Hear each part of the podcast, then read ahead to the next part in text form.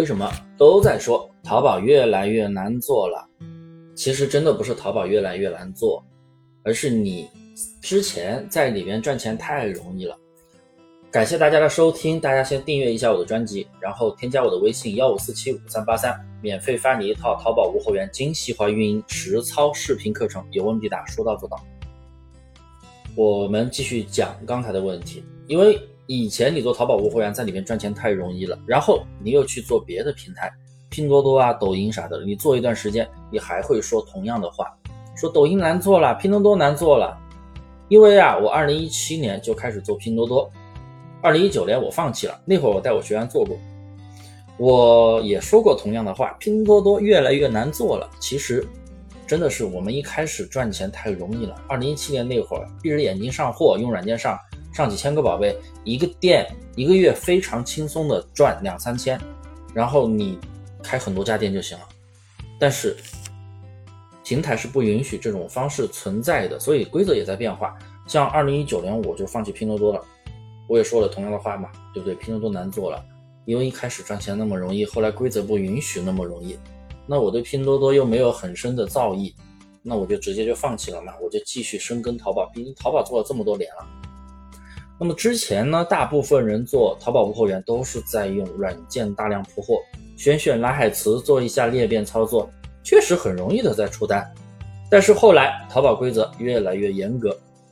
我们继续去大量铺货的话，肯定是违背市场规则。那所以淘宝肯定会加大管控。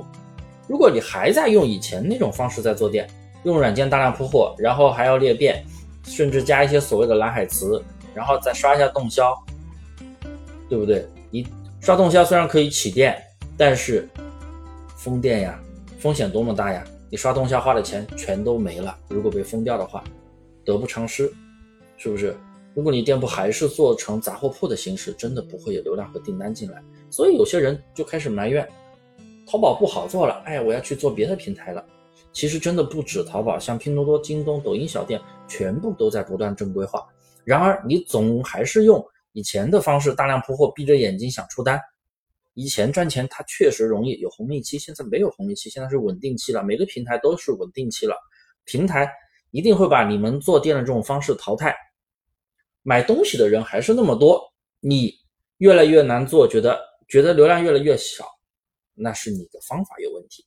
你需要掌握更加深厚的运营基础来做店，而不是简简单单的靠软件无脑上货就行了，不可能。刷动销更加不是长久之计，转型的过程是非常煎熬的。我不煎熬过来了，我相信你也可以。掌握精细化运营真的太太太太太重要了。做电商不学习就会落后。我呢也把这几年做精细化运营的经验总结成了一套二十一节视频实操课程。喜马拉雅的粉丝朋友可以直接找我领取，有问必答，说到做到。我的微信幺五四七五三八三，来加我领取吧。